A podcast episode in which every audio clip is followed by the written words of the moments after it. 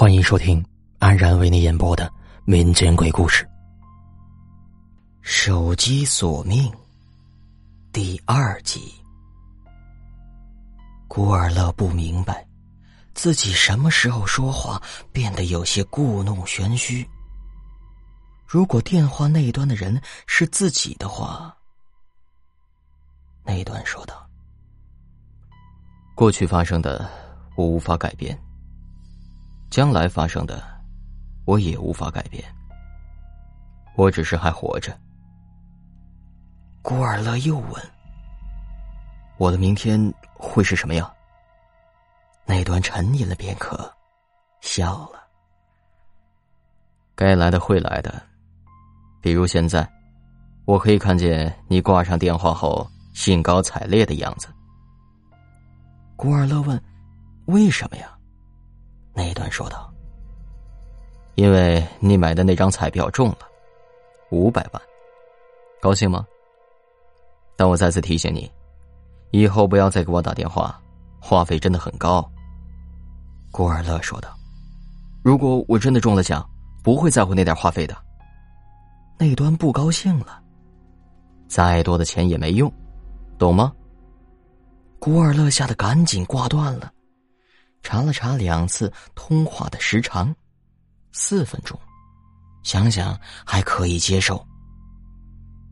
古尔乐掏出彩票，按上面的提示发了个短信，很快就收到了这一期的开奖信息。果然，中了，真的中了。虽然有了心理准备，但古尔乐还是无法抑制内心的狂喜。他甚至忘记了刚才所发生的一切，高兴的有些不知所措，一阵手舞足蹈。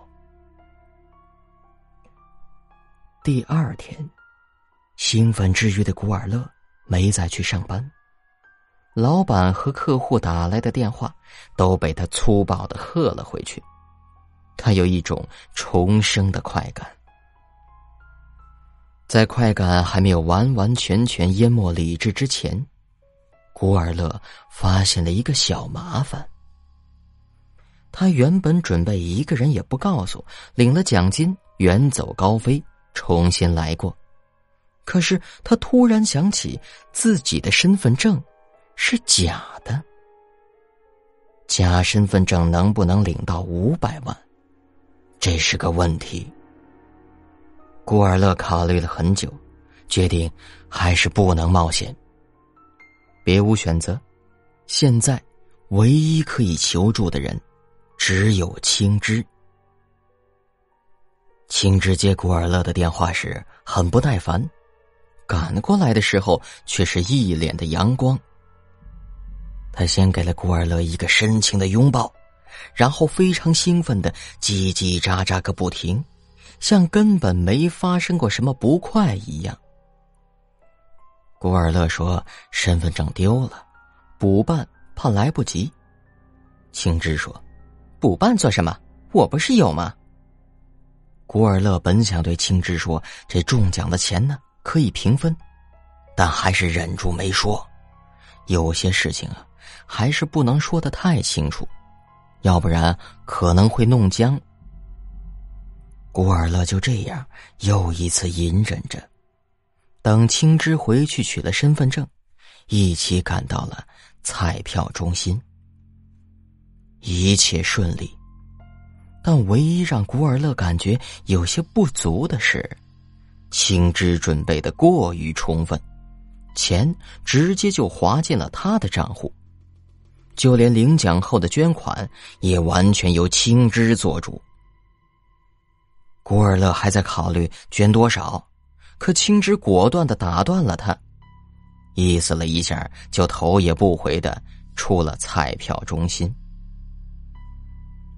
接下来的一段日子，古尔乐和青枝完完全全感受到了金钱带来的快乐。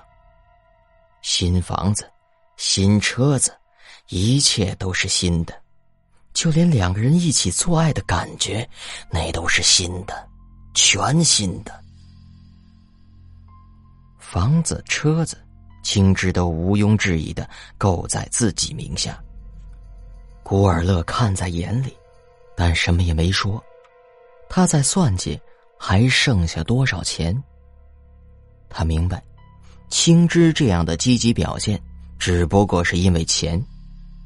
他在考虑一个适合的机会和青枝摊牌，把剩下的钱转到自己的账户上来，两清。然而，矛盾却还是先发生了。原因就是那部破手机。中奖后的古尔乐，并没有像想的那样摔了手机。他想起那晚的通话，隐隐觉得呀，这一切都可能和这部手机有关。因为他也试过将 SIM 卡放在别的手机里拨给自己，可还是占线。古尔乐将这部旧手机小心翼翼的放进自己的包里。谁知不久后，青枝发现了他，就问古尔乐为什么不扔了。古尔乐随口说是以前借别人的，还要还给人家。青芝冷哼了一声：“哼，古尔乐，如果你在外面找了别的女人，你可别后悔。”这古尔乐听出了青芝的话外之音，青芝这是在要挟他，甚至是找借口想独吞这笔钱。古尔乐有些后悔，当初是没考虑到这女人的贪心，而如今却又无法发作。古尔乐舔着脸发誓，说自己绝对没有外心，他想先哄好青枝。再从长计议，谁知啊，这青枝不买他的账，又咄咄逼人的问：“这手机到底是谁的？”那古尔乐无法说出真相，他只能坚持自己原来的说法。他突然间啊，感觉很累。那两个人这样心怀鬼胎的在一起，那比什么都累呀。最后。这青枝却撕破了脸，哼，顾尔乐，我告诉你，那个女人叫童玉红，她的名字就刻在手机背面，你当我瞎？还想解释的古尔乐听到这句话，脸一下子变白了，人呆立在当场。他终于意识到，这一切是为了什么。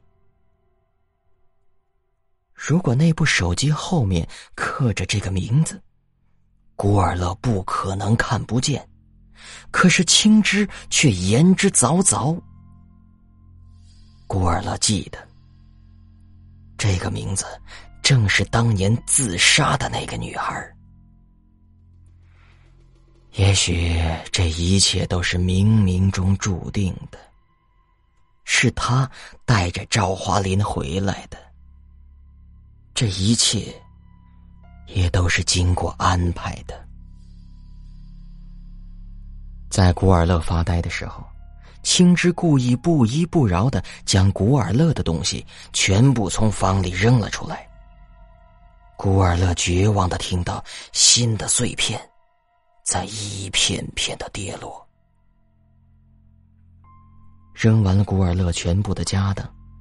青枝累的靠在沙发上喘着气，说道：“古尔乐，你给我滚，滚出我的房子！”